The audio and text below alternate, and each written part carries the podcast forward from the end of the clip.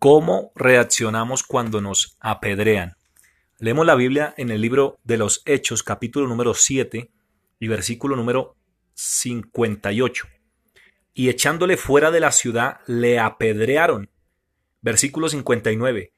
Y apedreaban a Esteban mientras él invocaba y decía, Señor Jesús, recibe mi espíritu.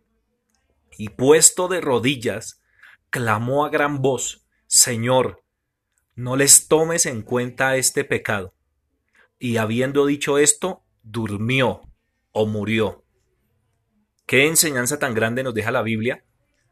Aunque el apedreamiento del que está hablando aquí es eh, literal, hay una forma en que nos pueden apedrear y es con las palabras, con los insultos, con los maltratos, con la violencia, con el desprecio, con la humillación, eh, con falsos testimonios. Pero qué bueno que usted y yo podamos aprender de un hombre de Dios llamado Esteban, quien dice la Biblia que estaba lleno del Espíritu Santo. Era un varón lleno de fe, de gracia y de poder. ¿Cómo reaccionó ante el apedreamiento de los demás? Quienes eran los líderes judíos de su tiempo. El versículo 59 nos muestra que Esteban oró diciendo, Señor Jesús, recibe mi espíritu.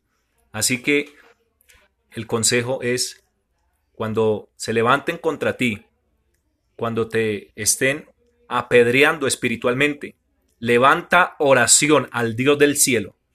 Dice el verso 60, y puesto de rodillas, clamó a gran voz, volvió a orar, Señor, no les tomes en cuenta este pecado. Una oración de gracia, una oración de, de misericordia, una oración de perdón. Qué bueno que podamos aprender de estos grandes hombres de Dios.